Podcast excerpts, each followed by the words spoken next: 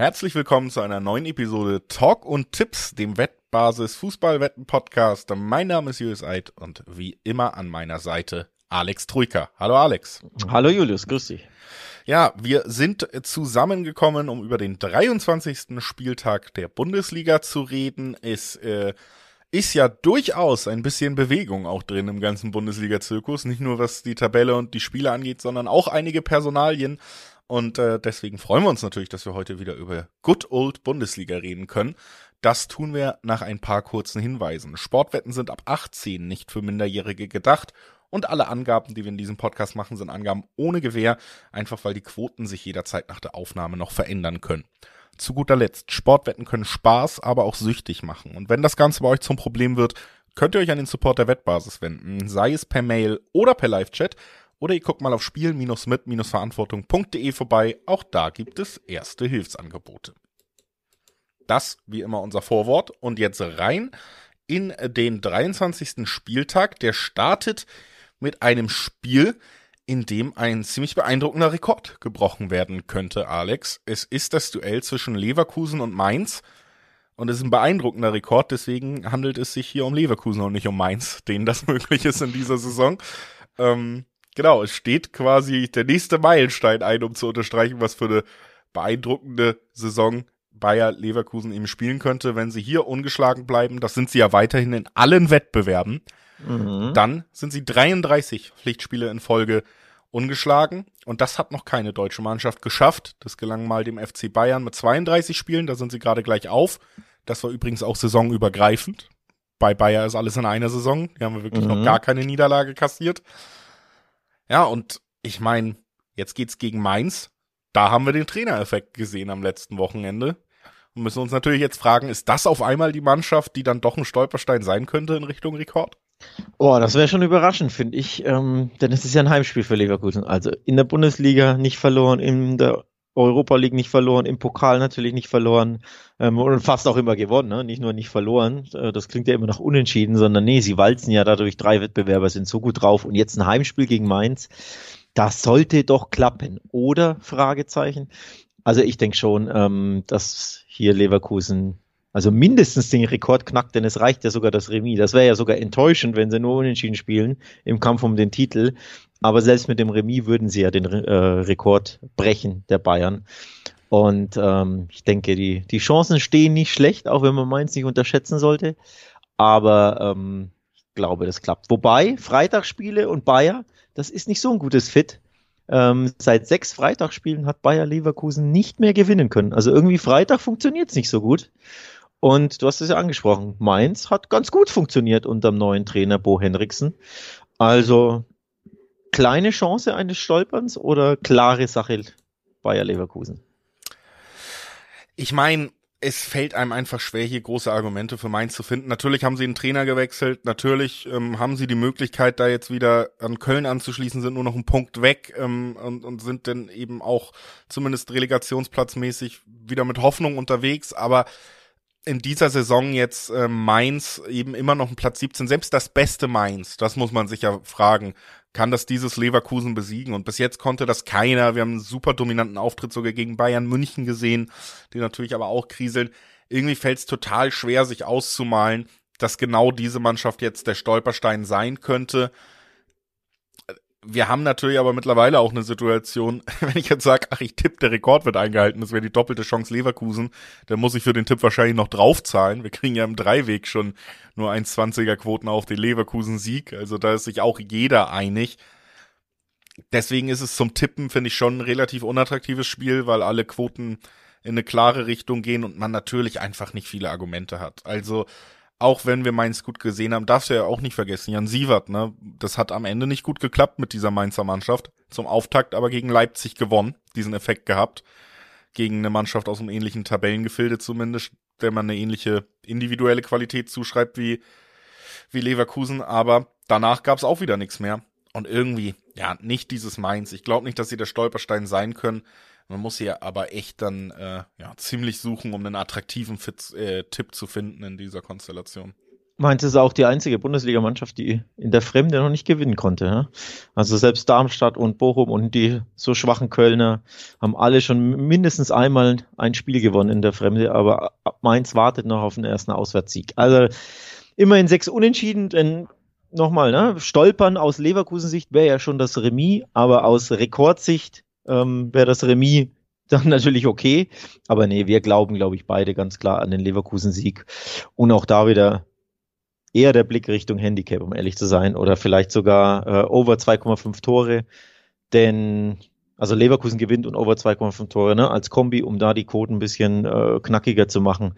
Denn ich finde Leverkusen so gut und so gefestigt und so spielerisch stark, dass auch ein verbessertes Mainz einfach dadurch, dass es auch in Leverkusen ist, es schwer haben wird. Wenn es jetzt in Mainz wäre, denn du hast ja zuletzt gesehen, ne? Leverkusen in der Fremde, da hatten sie ab und zu Probleme, auch wenn sie trotzdem immer gewannen. Ähm, aber in Augsburg beispielsweise, in Heidenheim, das waren ja knappe Spiele. Da hatten sie auch ähm, ja, Probleme, den Gegner zu knacken. Aber zu Hause haben sie diese Probleme in der Regel nicht. Deswegen gehe ich hier auf den Leverkusen-Sieg und wahrscheinlich auch auf den klaren Leverkusen-Sieg. Ja, ich glaube, am Ende bleibt ihm da leider wenig übrig, wenn man sich das Ganze anguckt. Ne? Also äh, ja, so ist es. Gibt äh, gibt nicht mehr so wahnsinnig viel dazu zu sagen und deswegen würde ich sagen, nutzen wir das Ganze auch, um einfach weiterzumachen und zu gucken, wo wir vielleicht spannendere Spiele erleben können. Und das ist unter anderem dann am Samstag in Gladbach der Fall. Da gucken wir drauf und äh, gucken uns dann an, ah, Bochum kommt und sehen, ach Mensch, die Bochumer machen ja eigentlich einen ganz guten Job. Die stehen sogar auf Platz 11. Wir haben jetzt auch die Bayern wieder mal besiegen können zu Hause. Und ich finde, insgesamt wirkt die Mannschaft gefestigt. Insgesamt funktioniert das, was man auch im letzten Jahr gut gemacht hat. Ähm, und man ist klar auf Kursklassenerhalt wieder und das ist schon eine Leistung. Und dann gucke ich weiter und denke mir, wo ist denn da Gladbach in der Nähe bei Platz 11? Die waren doch auch im Mittelfeld und sehe, oh, die stehen auf Platz 15. Natürlich noch sechs Punkte vom Relegationsplatz weg, weil dieses Niederungstrio da unten sich schon ganz schön äh, abhängen lassen hat. Aber Platz 15, nur ein Platz vorm Relegationsplatz. Bei allem, das soll eine Übergangssaison werden und Co. ist das natürlich langsam ein bisschen enttäuschend, was wir von den Gladbachern sehen. Ne? Ja, mir ging es tatsächlich genauso, als ich neulich auf die Tabelle guckte. Ich habe von unten so geguckt, wie ist eigentlich der Abstiegskampf da, ne? durch den Mainzer Sieg. Dachte ich mir, oh, die müssen ja dann rangerückt sein, wie, wie eng ist das ja? Und dann plötzlich springt mir auf Rang 15 Gladbach ins Auge. Und ich denke mir, hoppla, die sind aber ganz schön abgerutscht.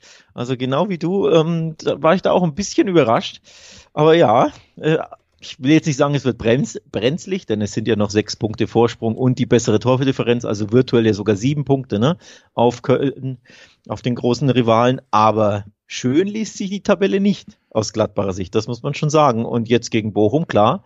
Ähm, du kannst natürlich ähm, mit ihnen gleichziehen, beziehungsweise an ihnen vorbeiziehen, ähm, also nach Punkten gleichziehen, aber in der Tabelle ähm, vorbeiziehen, weil du dann die bessere Tordifferenz hättest durch einen Sieg. Aber wenn du verlierst, und die da unten gewinnen sollten. Also jetzt nicht unbedingt Mainz, weil die in Leverkusen dran sind, aber ja, vielleicht holt doch der ein oder andere einen Punkt da unten. Dann geht der Blick ganz schön nach unten für die Fohlen, für Gerardo Seoane, sorry, und Co. Also da wird's mal wieder dringend ein Dreier nötig, finde ich. Ja, in jedem Fall. Ist, also wir haben die Situation, dass äh, wenn du hier keine Punkte holst am 23. Spieltag und Köln gewinnen sollte, dann sind die drei Punkte weg. Ne? Und dann äh, bist du quasi in Schlagdistanz. Und das ist jetzt nicht komplett ausgeschlossen, wenn auch nicht die wahrscheinlichste Lösung. Jetzt haben wir hier natürlich auch die Situation, dass äh, Bochum immer und auch in dieser Saison durchaus besticht, wenn sie zu Hause spielen. Das ist bei diesem Aufeinandertreffen nicht der Fall. Trotzdem muss ich ganz ehrlich sagen, wenn ich mir die Quoten angucke, spricht mich hier die doppelte Chance auf die Bochumer deutlich mehr an. Da kriegen wir nämlich 1,80er, 1,90er Quoten, haben zwei von drei Ausgängen die ich beide auch realistisch finde. Also es ist jetzt nicht so, dass Gladbach für mich irgendwie noch Favorit ist. Äh, geht ja nicht nur um den Tabellenplatz an sich, sondern auch um die aktuelle Form. Äh, da, da sehen wir ja, dass der letzte Sieg schon eine ganze Weile her ist bei den Gladbachern. Und dass wir da dann teilweise unter Zweierquoten auf die Gladbacher kriegen, gegen ein so gefestigtes Bochum, was dir ja zumindest immer auf den Sack gehen kann, ne? was zumindest immer ähm, irgendwie das Spiel total kompliziert halten kann. Bei einer Mannschaft, der vielleicht Selbstvertrauen fehlt, der ein bisschen Selbstverständnis fehlt. Wir haben auch drüber geredet, die einfach ihre Fehler immer drin haben und es sich selber schwer machen. Und darauf wartet ja ein Bochum. Das ist ja das Spiel, was sie dann auch gerne mitnehmen, wenn du diese Kontergelegenheit kriegst, wenn du den Ausrutscher beim Freistoß bei der Ecke kriegst. Und Deswegen halte ich es überhaupt nicht für ausgeschlossen, dass Bochum hier auch wieder einen Punkt mitnehmen kann und Gladbach eben nicht auf einmal wie der Phönix aus der Asche hier spielt, wie der klare Favorit gegen Bochum, was echt gefestigt ist gerade in einer guten Saisonphase steckt, gerade Bayern besiegt hat. Und deswegen finde ich die doppelte Chance viel spannender als den Einzeltipp auf den Gladbach, wo man dieselben Quoten kriegen würde. Ja, bin ich äh, bei dir. Vor allem äh, die Gladbacher warten jetzt seit fünf Spielen auf einen Sieg. In der Rückrunde haben sie ja noch gar nicht gewonnen, auch wenn natürlich ähm, im neuen Jahr haben sie ja schon gewonnen, weil die Rückrunde ja ne, erst, äh, also der 17. Spieltag war ja schon im Januar, aber der 18. gehört erst zur Rückrunde, deswegen ist das immer ein bisschen komisch. Ähm, aber auf jeden Fall seit fünf Spielen nicht gewonnen in äh, drei der letzten vier Spiele auch kein Tor erzielen können. Ne? Das ist dann auch einfach dürftig. Jetzt klar, das 0-0 in Leverkusen, das war ein tolles Ergebnis, das hat man, glaube ich, dann unterschrieben. Aber das 0-0 zu Hause gegen Darmstadt zum Beispiel, das war ein weniger tolles Ergebnis. Also das war schon sehr, sehr enttäuschend. Da hatten wir ja auch beide die Gladbacher auf dem, auf dem Tippzettel. Von daher, ja, die individuelle Klasse im Kader der Gladbacher ist höher. Aber als Mannschaft funktioniert der äh, VfL Bochum einfach aktuell wesentlich besser, ne? ist wesentlich geschlossener, tritt natürlich auch mit sehr viel mehr Selbstbewusstsein auf. Das hat man ja beim Sieg gegen die Bayern ähm, gesehen. Das war echt ein toller Auftritt, wie ich fand, des VfL. Und deswegen ist es für mich ein bisschen schwer, denn Gladbach zu Hause, ne, die können da trotzdem einfach jederzeit mal gewinnen und mal ihren, ihr Talent vielleicht mal auf den Rasen bringen, aber gegen eine unbequeme Mannschaft, die einfach besser funktioniert aktuell, die geschlossener agiert, ist das eine schwere Sache zu tippen, um ehrlich zu sein. Ähm, ich hätte mir auch hier wieder höhere Quoten gewünscht. 1,99 ist der Schnitt, den ich hier sehe. Also das ist schon ein bisschen dünn. Ne? Also, wenn es so eine 240, 250 gäbe, dann würde ich hier liebend gern auf Gladbach tippen, mit auch Risiko, äh, aber eben schöneren Quoten dann. Aber so ist die Quote borderline zu niedrig. Deswegen hadere ich auch ein bisschen mit mir. Also vom, vom Bauchgefühl her glaube ich eher, dass bei Gladbach vielleicht mal wieder der Knoten platzen könnte und wenn dann eher zu Hause, weil sie ja auswärts ne, wirklich sehr, sehr schwach oft sind. Aber Quoten sind nicht so attraktiv, wie ich es mir wünsche und Bochum als eingeschworene Einheit, die schwer zu knacken sind. Schweres Spiel zu tippen, finde ich. Ja, also deswegen finde ich halt auch gerade die doppelte Chance nicht uninteressant, weil wir zwei von drei Ausgängen für eine gute Quote kriegen.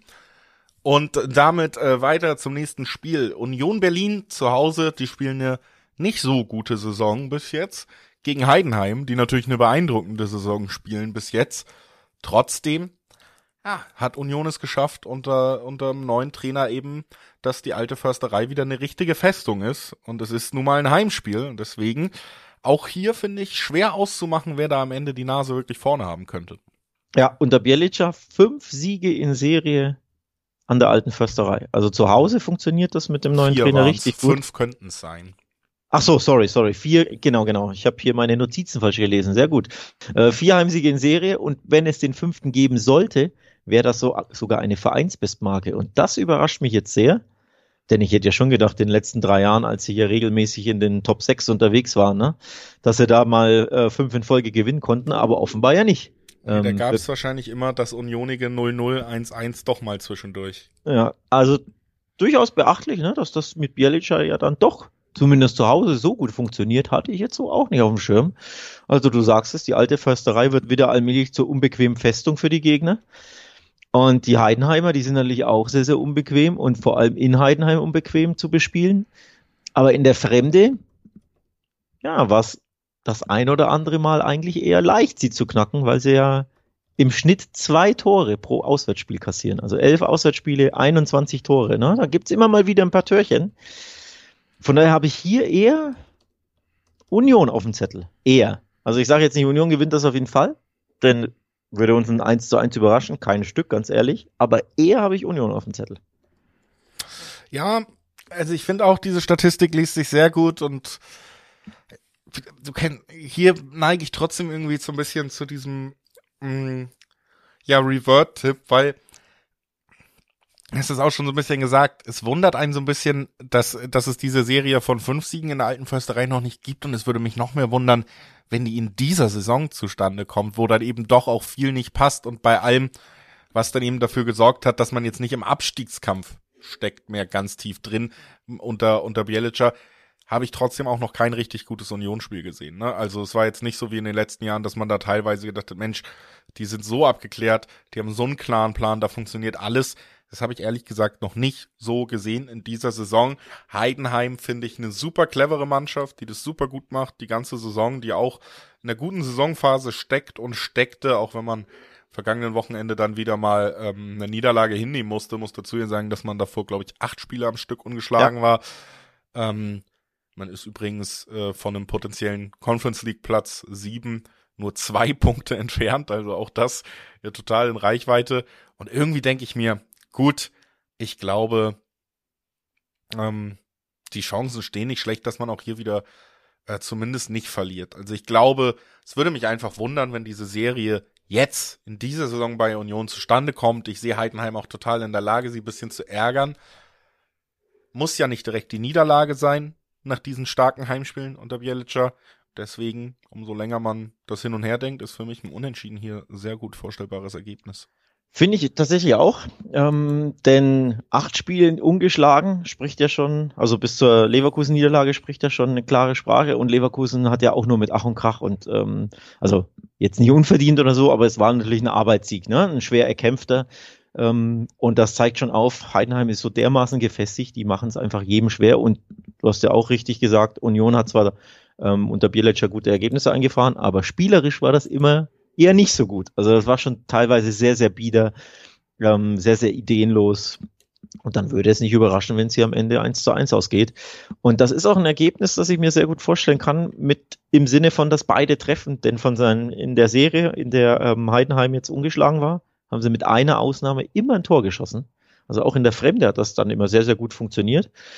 Und Union zu Hause hat ja trotzdem auch immer die Wucht, ne, dass sie da mindestens ein Tor erzielen können, auch wenn es spielerisch eben bieder ist. Und Heidenheim ist gleichzeitig in der Defensive einfach nicht so sonderlich gut. Ne? 38 Gegentore, ähm, das sind ziemlich viele. Und deswegen setze ich hier eher drauf, dass wenn wir ein Unentschieden haben, dass wir eins mit Toren bekommen. Also das Unentschieden kann ich mir auch vorstellen. Ich kann mir auch vorstellen, dass äh, vielleicht dann Union ähm, eins mehr schießt und dann 2-1 gewinnt. Aber beide treffen ist hier ein Tipp, den ich die ich mir gut vorstellen kann. Also wie gesagt, das ist auch für mich durchaus im Rahmen des Vorstellbaren. Und damit würde ich sagen, lass uns auch hier den Deckel drauf machen und zu einem weiteren Spiel kommen, was auch äh, durchaus spannend ist, was die tabellarische Konstellation angeht. Stuttgart empfängt den FC Köln, den ersten FC Köln. Und Köln, wie gesagt, jetzt nach dem Sieg von Mainz wieder ganz schön tief drin in der ganz tiefen Abstiegsangst, denn nur noch ein Punkt trennt sie von einem direkten Abstiegsplatz. Mainz hatte jetzt diesen Trainerwechsel und Stuttgart, ja, will man unbedingt gegen die spielen, ist gerade die Mannschaft in der Liga, die die meisten Siege am Stück hat. Vier waren es zuletzt wieder am Stück. Die hören nicht wirklich auf, gut zu sein. ähm, interessanterweise schließen sie eher noch an Platz zwei an, als dass sie äh, irgendwie Richtung, Mensch, wir könnten aus den vier rausfallen äh, gehen. Also da läuft weiterhin alles super. Sie spielen herausragenden Fußball.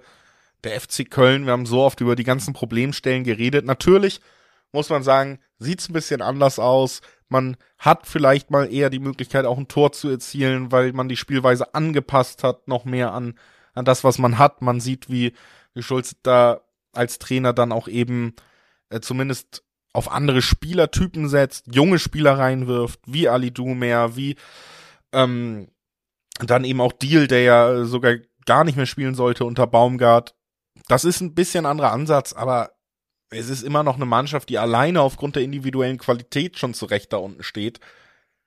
Und Stuttgart, in Stuttgart, ja, wie, ja, ich habe jetzt viel versucht, aber damit ist die Besprechung von mir aus beendet. Natürlich wie mit Stuttgart das. ja, was soll ich dazu sagen? Ja, die Besprechung, die wird ja nicht richtig Fahrt aufnehmen im Sinne von kontroversen äh, Widersprüchen. Das gewinnt der VfB Stuttgart, Julius. Da braucht, finde ich, braucht man nicht lange rumreden. Also ja, und da fällt aus, ne? Der war auch in Topform jetzt, hat äh, muskuläre Probleme, hat er ja in den letzten Wochen immer wieder ähm, ein paar Problemchen, hat aber oft dann durchgespielt oder mit dem Schmerz gespielt, aber jetzt fällt er auf jeden Fall aus. Aber Gyrassi ist ja zurück und der hat ja gleich geknipst in Darmstadt. Von daher ähm, mache ich mir da nicht so viel Sorgen, dass da dem VfB irgendwie die Offensivpower abgeht. Führig ist weiterhin in toller Form. Ne? Leveling kann ja auch Tore schießen in der Saison, was ja auch nicht immer so seine Stärke war, aber das klappt ja auch immer besser. Und zu Hause sind sie eine Macht, der VfB. Ne? Das ist äh, wirklich beeindruckend, wie sie da die Gegner reihenweise an die, an die Wand spielen. 34 Heimtore, das sind die meisten hinter dem FC Bayern.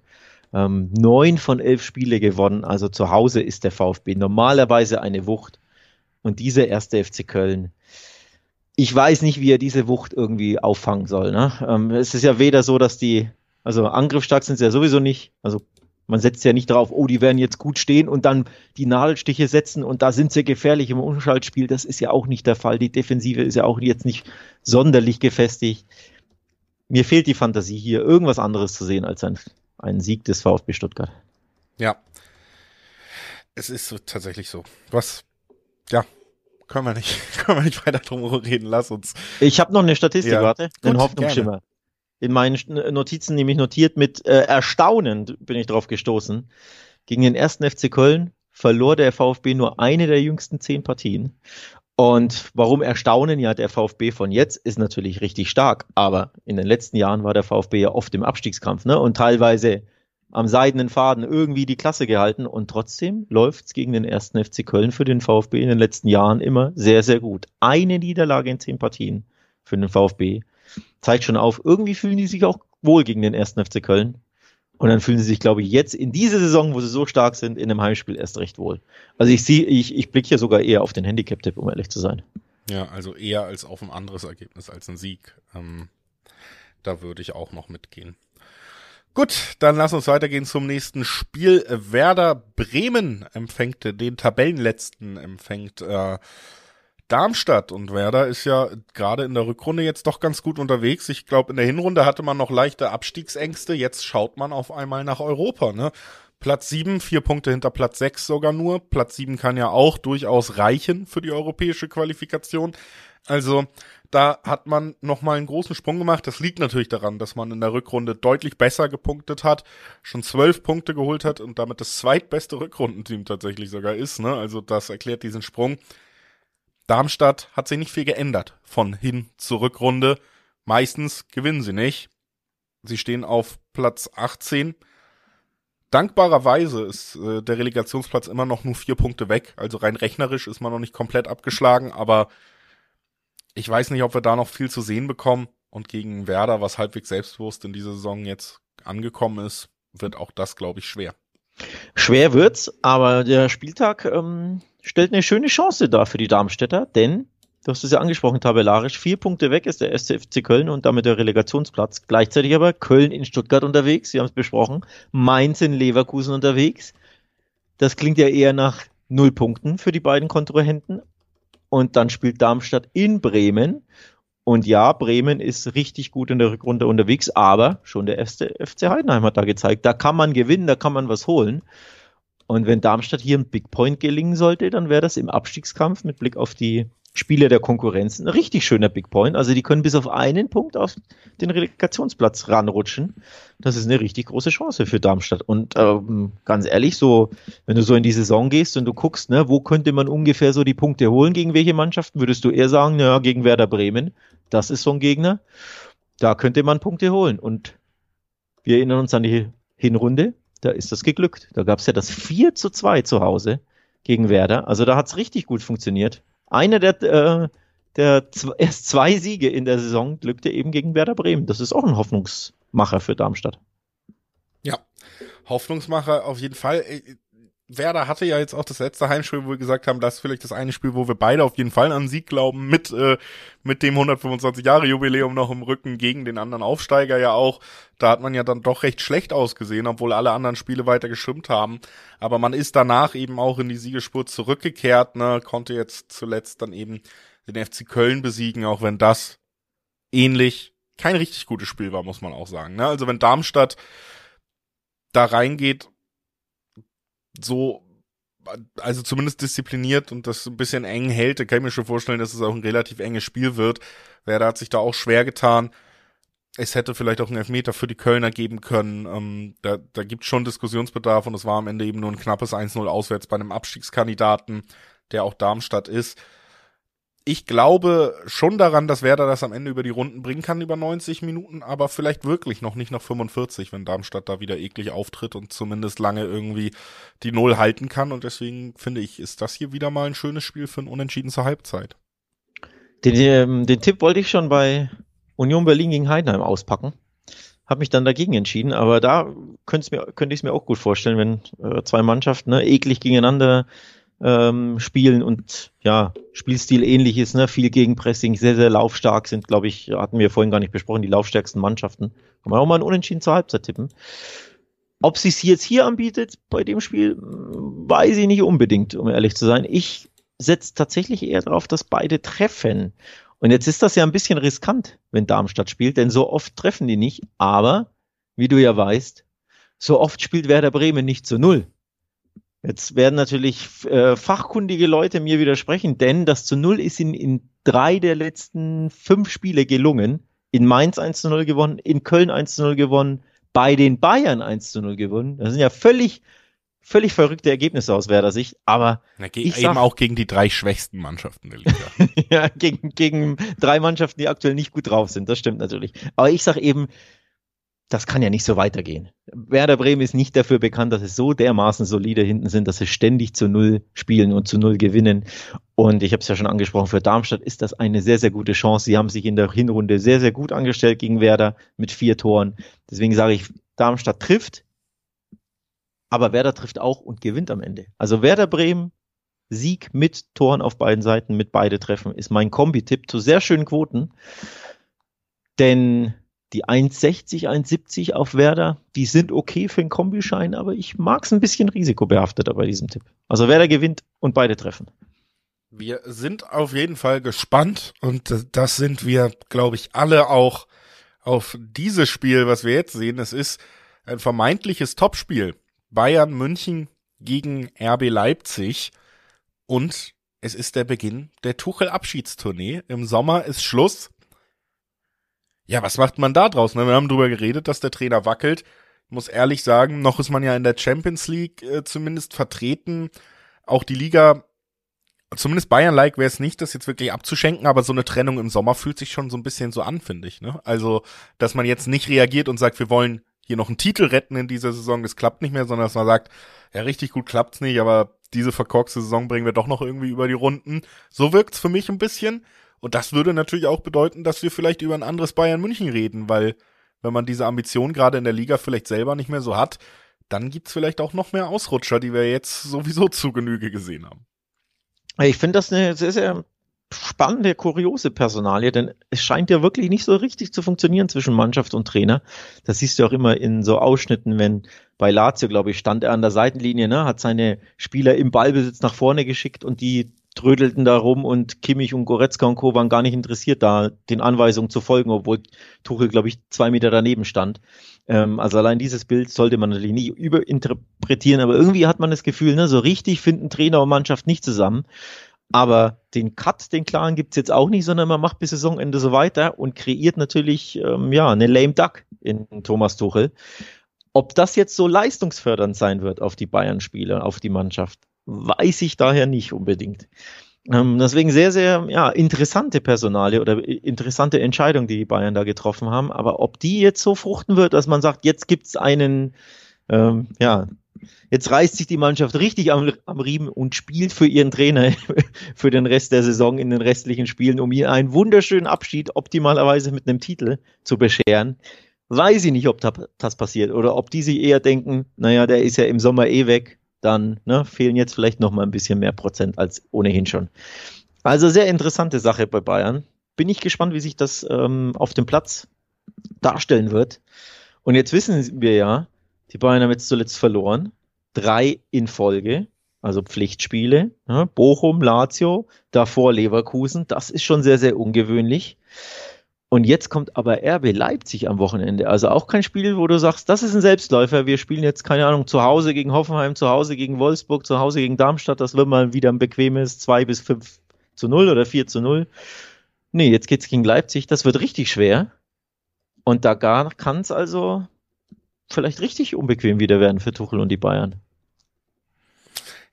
Also unbequem kann es auf jeden Fall werden, aber ich meine, die, die Konsequenzen sind ja irgendwie schon gezogen. Man hat ja schon gesagt, mit dieser Saison sind wir nicht happy.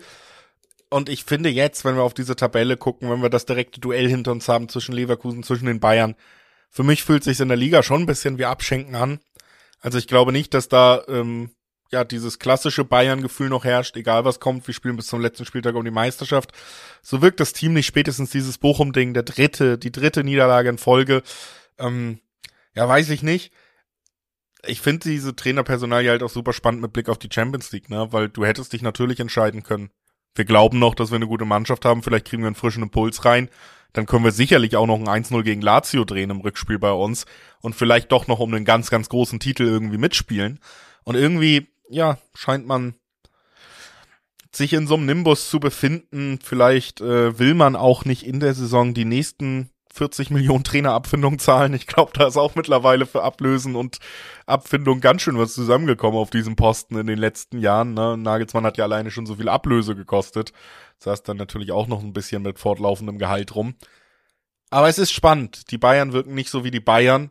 Andererseits äh, Leipzig jetzt ja auch wieder ein bisschen besser auf Kurs, um auf den Gegner zu kommen. Ne? Ich habe sie viel gescholten zu Beginn dieses Jahres. Sie haben sich auch ein bisschen schwer getan. Aber jetzt sind sie wieder nur noch ein Punkt von Borussia Dortmund weg. Das ist nicht nur eigene Leistung, sondern natürlich auch Dortmunder Unvermögen, über das wir heute noch reden werden. Aber ja, sie, sie machen wieder ein bisschen mehr ihren Job. Und ganz ehrlich muss man ja auch sagen, was ich hier viel kritisiert habe, war, sie machen ja eh selten alles schlecht. Sie treffen nur zu selten das Tor. Und diese Effektivität hat lange gefehlt. Die Grundlagen im Spiel waren ja immer da.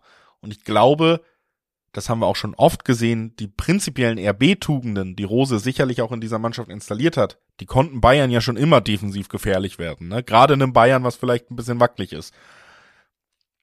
Ich weiß nicht, wie groß der Impuls ist bei den Spielern, dass man jetzt diese Trainertrennung irgendwie bekannt gegeben hat, ob das in die eine oder andere Richtung was auslöst. Ich glaube aber nicht, dass wir in Bayern haben, wo ich voller gutem Gewissen sage, 1830 gegen Leipzig, das wird ein Selbstläufer. Das glaube ich nicht. Und ähm, deswegen glaube ich auf jeden Fall, dass beide treffen werden hier und dass es deshalb relativ eng bleibt. Das beide treffen ist auf jeden Fall für mich ähm, safe eingeloggt. Also da habe ich keine Zweifel dran. Das hat ja sowieso zuletzt, ich glaube, in den letzten sieben Partien hat Leipzig immer getroffen gegen die Bayern. Die Bayern ähm, bis auf einmal nicht in diesen sieben Partien. Ähm, da war ja dieses berühmte äh, 0 zu 3 zu Hause im Supercup. Jetzt ist natürlich nur der Supercup, aber das war eben in dieser Saison. Ne? Das war im August 2023. Wir erinnern uns äh, dunkel noch daran, aber das war richtig stark, der Leipziger. Und überhaupt, deswegen hatte ich es vorhin so ein bisschen angesprochen, jetzt kommt nicht Wolfsburg, jetzt kommt nicht Darmstadt, sondern RB Leipzig. Die sind seit vier Spielen gegen die Bayern ungeschlagen, haben zwei davon gewonnen, beide in München, nämlich der Supercup, der war ja in München. Und vergangene Saison hätten sie ja die Bayern am 33. Spieltag ja beinahe die Meisterschaft versaut durch ihr 3 zu 1. Das war eigentlich ein, ja, ein erschütternder Auswärtssieg der Leipziger. Und deswegen, dass Leipzig trifft, da habe ich tatsächlich überhaupt keine Zweifel dran. Ich habe vielleicht auch nicht ganz so viele Zweifel dran, dass Leipzig hier wieder ungeschlagen bleibt. Also, dass diese Serie von vier Spielen ohne Niederlage aus RBL-Sicht sogar weitergeht. Denn ich habe es ja schon thematisiert. Ich glaube, das hat nicht unbedingt den gewünschten Effekt, dass sie Tuchel am Saisonende ähm, ja, sich von ihm trennen, sondern vielleicht eher den gegenteiligen Effekt, dass die Mannschaft jetzt ja nicht so motiviert wirkt, sondern eher, dass es den gegenteiligen Effekt hat. Tuchel hat übrigens auch eine negative Bilanz gegen RB Leipzig als Trainer, natürlich von nicht nur von Bayern, aber vier der acht Spiele schon verloren, nur in Anführungszeichen drei gewonnen. Also für ihn läuft es auch nicht so gut gegen diesen Gegner. Und wenn ich mir jetzt die Bayern zuletzt ansehe und wenn Bochum den so wehtun kann, was können denn dann Dani Olmo und Xavi Simons und wie sie alle heißen tun? Also ich sehe hier schon Probleme für die Bayern und deswegen habe ich hier so ein bisschen die doppelte Chance sogar im Blick. Also unentschieden ist schwer zu tippen, ne? Grundsätzlich vier 40er Quoten, Julius, aufs Unentschieden finde ich schon sehr, sehr attraktiv, sehr interessant. Beide Treffen finde ich sehr interessant. Bayern gewinnt nicht und Over 2,5 fände ich auch sehr interessant. Also doppelte Chance X2 und Over 2,5 oder doppelte Chance X2 und beide treffen. Also hier gibt es Tipps ohne Ende, aber den Bayern-Sieg, den habe ich irgendwie nicht richtig am Zettel, wie du merkst. ich bin äh, über Jahre traumatisiert und deswegen kann ich einfach nicht ganz klar gegen Bayern tippen. Es ist mir einfach nicht mehr möglich. Äh, das wurde mir genommen vor spätestens vier Jahren oder so, aber. Ich dachte, seit ähm, elf Jahren würde das genommen. Aber naja, ich sag mal 2013 bei der ersten Meisterschaft dieser Serie, da äh, war ich noch ein bisschen optimistischer. Mittlerweile habe ich es komplett aufgegeben. Ähm, deswegen, ich kann's, ihr wisst es, ich mach's hier einfach sehr ungern. Ich kann's aber total nachvollziehen. Ich bleib bei beide Treffen, weil das für mich absolut gesetzt ist in diesem Spiel und in dieser Konstellation. Und natürlich hast du recht, die Möglichkeit, dass Leipzig nicht weniger trifft als Bayern, ist höher als vielleicht je zuvor in den, ja gut, seit es RB Leipzig gibt. Ähm, und dann. also nur nicht so lange. nee, ähm, gut, dann. Also du merkst so, schon, ich tippe hier auf, ich glaube Leipzig kann hier was entführen. Und äh, beide treffen over 2,5. Ist zum Beispiel auch eine Kombi, die, so, die ich sogar dir ans Herz gelegen werde, würde und werde. Denn nur beide treffen ist A, ein langweiliger Tipp, Julius, muss ich die mal kritisieren und zweitens Quoten sind auch nicht prickelnd. Ne? Deswegen man äh, finde ich, sollte man sich hier andere Dinge suchen, aber es gibt genügend andere Dinge, die man suchen kann und trotzdem zu schöneren Quoten. Auf jeden Fall bin ich, um es abzuschließen, sehr gespannt auf dieses 18:30 Topspiel mit wackeligen, anfälligen Bayern, mit Leipzig, das sich zuletzt gegen Bayern sehr gut geschlagen hat. Und wenn die Bayern, um das noch abzuschließen, verlieren sollten, wäre das die dritte Bundesliga-Niederlage in Folge. Das gab es zuletzt 2015, ist also auch ein bisschen her, neun Jahre. Damals hatten sie aber die Meisterschaft schon im Sack und haben halt einfach am Ende der Saison, war es halt wurscht, waren sie schon im Kopf im Urlaub. Jetzt mitten in der Saison im Meisterschaftskampf drei Bundesliga-Niederlagen in Folge. Das hätte eine andere Qualität. Ähm, Deswegen ja. sehr gespannt bin ich auf dieses Topspiel. Elf Punkte könnte Leverkusen nach diesem Spieltag dann weg sein. Das würde sich schon sehr noch äh, Vorentscheidungen anfühlen, dann spätestens. Ne?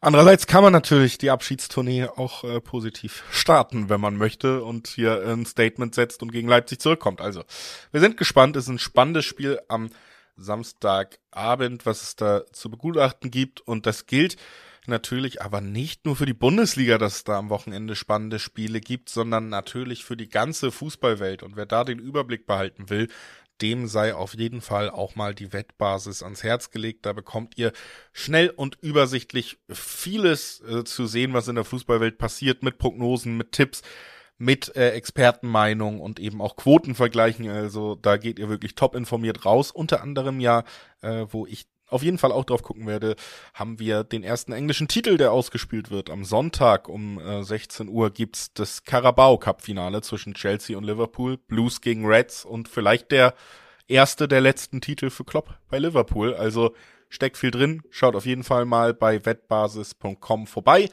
während wir auf den Sonntag wechseln und damit auch wieder ein bisschen in Disclaimer Region leider, denn sprechen natürlich jetzt auch über Mannschaften, die heute Abend äh, nach unserer Aufnahme noch ihre Euro respektive Conf Conference League Spiele haben werden. Das können wir noch nicht mit reinnehmen. Beide dieser Mannschaften, Frankfurt und Freiburg, haben ja auch unentschieden im Hinspiel gespielt. Das heißt, beide müssen heute in K.O.-Spiel und das kann natürlich äh, durchaus auch Auswirkungen aufs Wochenende haben. Zum Beispiel, wenn Eintracht Frankfurt Wolfsburg empfängt, die weiter durch die Liga taumeln. Ähm, zumindest gegen Dortmund nicht verloren haben, aber ich habe schon angedeutet, auch an anderer Stelle, ich glaube, äh, es war auch schwer gegen Dortmund zu verlieren am vergangenen Wochenende. Ja, sieben Spiele ohne Nieder äh, Sieg, sorry, für Wolfsburg, aber dieses Unentschieden fühlte sich besser an als die vier Unentschieden, die es davor gab, ähm, weil die anderen vier waren gegen Mainz, Heidenheim, Köln und Hoffenheim.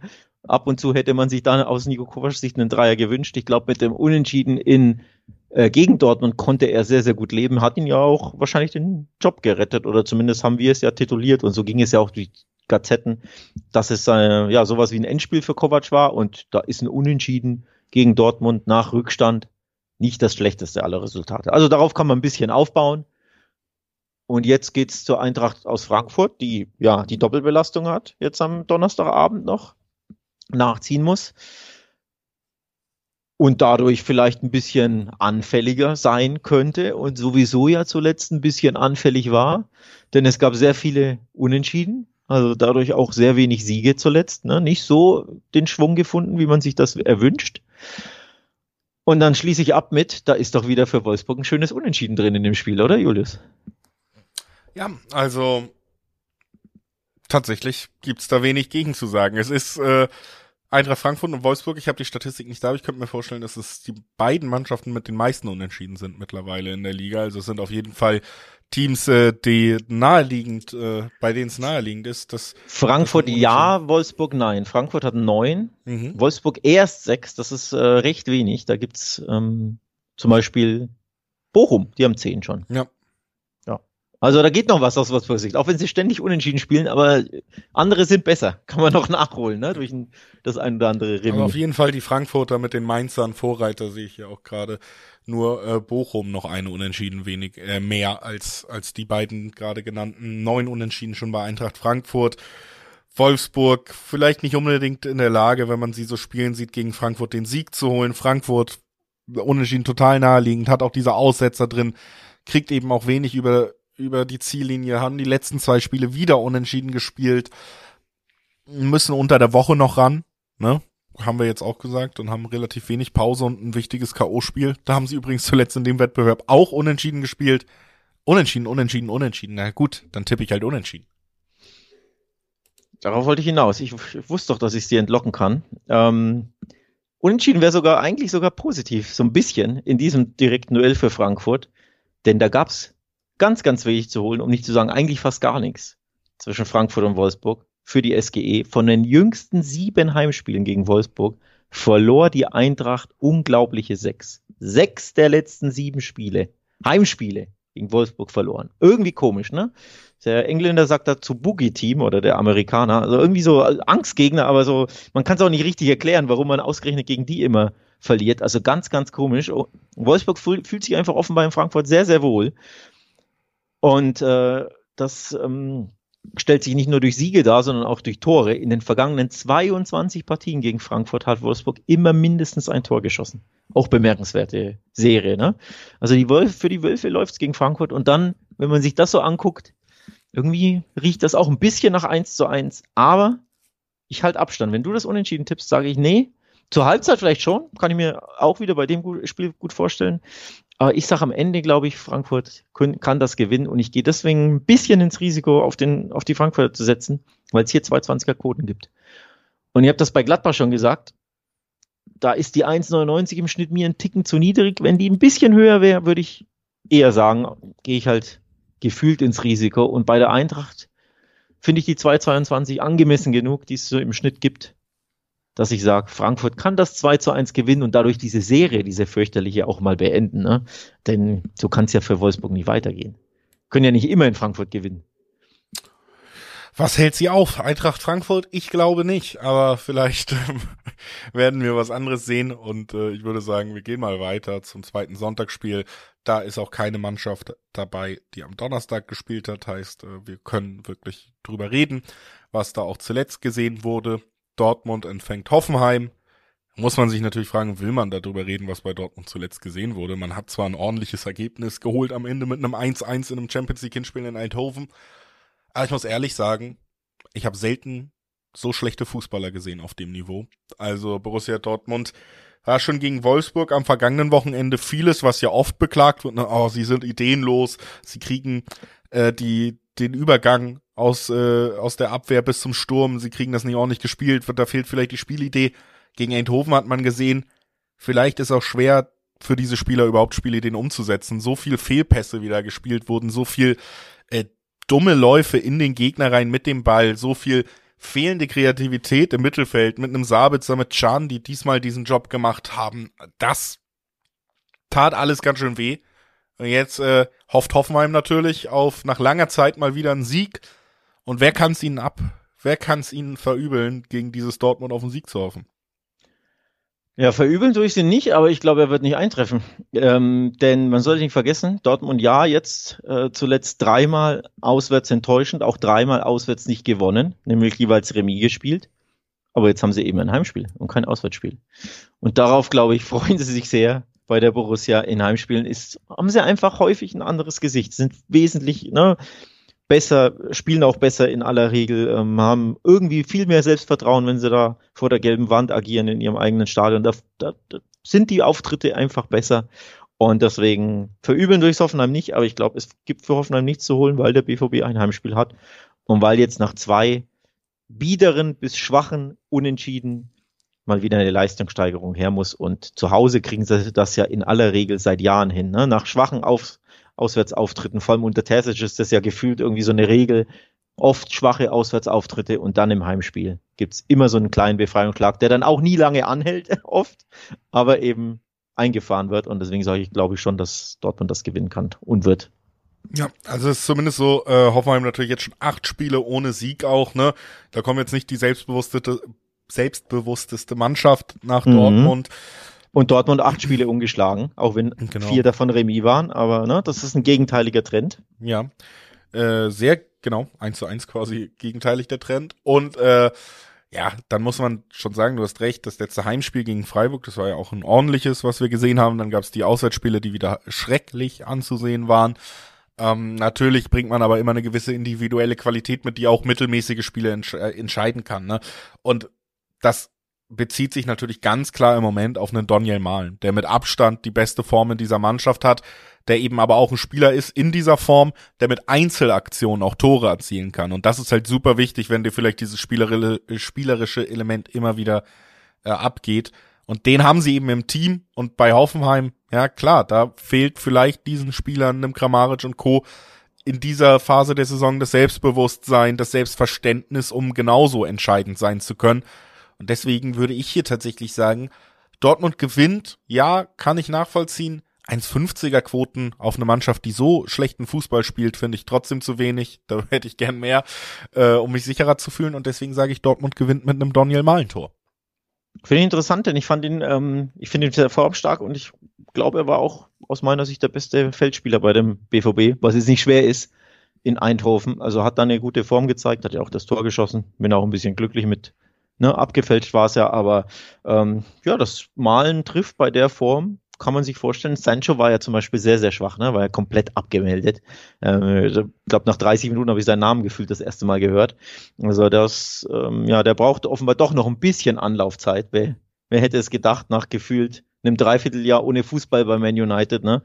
Ähm, so schnell wachsen dann die Bäume nicht im Himmel, aber eben Donny Malen gut drauf, Füllkrug auch gut drauf, wenn der gefüttert wird. Ähm, ich könnte mir also auch vorstellen, dass Dortmund gewinnt und Füllkrug trifft wäre dann auch ein Tipp, der die Quoten so ein bisschen anhebt. Denn man hört es ja raus. Am Dortmund-Sieg habe ich keine Zweifel. Ähm, der BVB hat auch die letzten sechs Spiele gegen Hoffenheim allesamt gewonnen und seit acht Spielen gegen Hoffenheim nicht mehr verloren. Also sieben davon gewonnen. Einmal waren Unentschieden dabei, aber das ist auch schon ein bisschen her. Und deswegen in aktueller Form der Hoffenheimer, die ja gegen jede Mannschaft auch zu Hause Probleme hat, wo du sagst, boah, die müssten doch jetzt hier Darmstadt zu Hause mal schlagen, dann geht's 3-3 aus und Vogelwild, wie sie da verteidigen. Auch wenn der BVB nicht in toller Form jetzt gerade wieder ist, aber zu Hause ist das eine andere Nummer, deswegen wird das Dortmund machen. Ja, wir sind gespannt, ob sie wirklich wieder ein leicht anderes Gesicht zeigen. Wäre zumindest für alle, die sich diese Partien angucken, ja auch wünschenswert. Nun gut, ähm, dann lass uns zum letzten Spiel kommen. Hier haben wir mit Freiburger Beteiligung natürlich auch den Europa-Ligisten dabei, der heute Abend noch ran muss, der auch einen Unentschieden im Rücken hat, heißt auch in äh, faktisch ja auch ohne die Auswärtstorregel in ein klassisches K.O.-Spiel geht jetzt. Und dann direkt danach muss man nach Augsburg und wenn es eine Regel gibt, die ich nachvollziehen kann im deutschen Sprachgebrauch, dann nach Augsburg fährt eigentlich keiner gerne, was Fußball angeht. Denn äh, das, ein bisschen ist gemein. immer ein richtig schweres Pflaster. Das ist ein Lob für die, für die Augsburger. Ach so, das klang nicht so. Aber okay. Ich glaube nicht mal Bayern freut sich in der besten Phase äh, nach Augsburg zu fahren und Freiburg mit mit Europakater im Rücken. Hm. Ja gut, ob der Kater dann äh, im Rücken steckt, das muss man natürlich abwarten. Das wissen wir jetzt hier Donnerstagmittag noch nicht. Da müssen wir den Donnerstagabend heute abwarten. Ähm, gerne natürlich auch diejenigen, die Donnerstag schon diese Folge hier anhören, gerne nochmal die andere Folge anhören zum Europacup, denn die ist ja dann noch aktuell. Da haben wir über Freiburg und Frankfurt gesprochen, was sie so machen in Europa. Aber ja, vielleicht gibt es den Kater, vielleicht nicht. Auf jeden Fall, ob es ihn gibt oder nicht, glaube ich, macht keinen Einfluss darauf, dass dieses Spiel für den SC Freiburg sehr, sehr unbequem und schwer werden wird. Denn du hast es angesprochen, in Augsburg das ist nicht leicht, ähm, das weiß man einfach, das kann sehr unbequem werden. Und du hast vorhin den Tipp ausgepackt zur Halbzeit unentschieden. Und ich habe ihr gesagt, das ist für mich immer ein Tipp, den nehme ich dann gern heran, wenn sich zwei Mannschaften neutralisieren, wenn ich äh, ne, spielerisch zwei Mannschaften auf Augenhöhe sehe. Und das ist nicht immer auch als Lob gemeint, sondern beide tun sich vielleicht auch einfach schwer, beide neutralisieren sich, ne, Kampf und Krampf und Laufstärke und Pressing und Gegenpressing. Und und sowas erwarte ich, um es zusammenfassen, zusammenzufassen bei diesem Spiel. Das kann ich mir bei Freiburg Augsburg sehr gut vorstellen. Deswegen habe ich hier direkt mal den Tipp, dass es zur Halbzeit unentschieden steht, auf meinem Zettel, Julius. Ja, kann ich durchaus nachvollziehen, dass das Spiel einen ähnlichen Verlauf nimmt, kann ich mir auch vorstellen. Tatsächlich glaube ich, dass äh, Freiburg nach Europa League unter der Woche hier in Augsburg aber verliert. Ich tippe auf Augsburg. Ui, mutig. Zwei 30er Quoten. Augsburg macht dir das Leben schwer. Das gilt für viele Mannschaften, die nach Augsburg müssen. Ich glaube, Freiburg mit dem Europaspiel jetzt auch noch, das, das könnte ein Ticken zu viel sein, um da irgendwas mitzunehmen.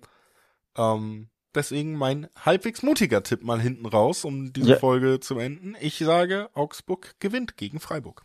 Freiburg übrigens schon sieben Auswärtsniederlagen von elf, ne? Das ist ziemlich happig. Und auch erst neun Tore auf des Gegners Platz geschossen. Nur zwei Mannschaften haben weniger Tore erzielt. Die eine, auf die kommt jeder, das ist natürlich der FC Köln, der hat erst sechs Tore geschossen und dann kommt äh, Bochum, die ja eher heimstark sind. Und da ist dann schon Freiburg mit dabei, ähm, mit neun Toren, genauso viele wie Mainz. Also drei oder zwei klare Abstiegskandidaten dann der VfL Bochum und da kommt schon Freiburg. Also die sind in der Fremde, wie du völlig richtig angemerkt hast, alles andere als stabil in der Saison. Minus 14 Tore-Differenz, ne? auch bemerkenswert äh, für die Freiburger. Mit Abstand die schwächste der Top 10 Mannschaften, denn sie sind trotzdem die neuntbeste Auswärtsmannschaft, auch komisch. Ne? Also ja, es gibt auch durchaus Gründe zu sagen, hier könnte es ähm, mal wieder einen Augsburger Dreier geben, auf den die ja auch, äh, glaube ich, jetzt ein bisschen schon warten. Ne? In den letzten Spielen waren sie nicht mehr ganz so, ganz so gut unterwegs. Ähm, vier nicht gewonnen. Davor gab es ja das 2 zu 1 in Gladbach. Ähm, wer weiß, vielleicht endet die Serie. Ich könnte, also überrascht wäre ich nicht, bin ich ganz ehrlich. Denn ja, wir sehen ja Freiburg nicht sonderlich gefestigt in der Saison. Ne? Die sind, denen kann man immer wieder beikommen. Auch zu Hause lassen sie immer wieder Punkte gegen Frankfurt lang. Sie hat dreimal zurück zu Hause, ne? Konnten sie es gerade noch so den Punkt retten. Und wenn sie dann in Augsburg hinten liegen, dann könnte es schwer werden mit dem Punkt oder dem Sieg. Also auch interessant, um die Quoten nur zu nennen. Dreierquoten auf Freiburg, Julius. Zwei 30er Quoten auf Augsburg. Also Augsburg geht hier sogar als leichter Favorit in, in die Paarung, ne? Ja, genau. Ähm, aber wie gesagt, ich glaube trotzdem, die Quoten sind okay. Da kriegt man auf jeden Fall auch was zurück bei zwei 30er Quoten. Und ja, ich glaube, Freiburg, du hast auch die Auswärtsschwäche angesprochen. Das ist einer zu viel. Augsburg gibt, äh, wird mal wieder drei Punkte holen hier. Und wir haben mal wieder eine Folge im Kasten und äh, können deshalb sagen, danke fürs Einschalten und wie immer auch der Hinweis, wenn ihr keine Folge verpassen wollt, dann schaut auf jeden Fall äh, mal da, wo ihr Podcast hört, ob ihr abonnieren, folgen oder sonst was tun könnt. Und ja, damit äh, verabschieden wir uns erstmal. Nächste Woche steht keine Champions League an. Das ist erst übernächste Woche wieder soweit, aber wir hören uns spätestens am Donnerstag. Und bis dahin, danke fürs Einschalten und tschüss.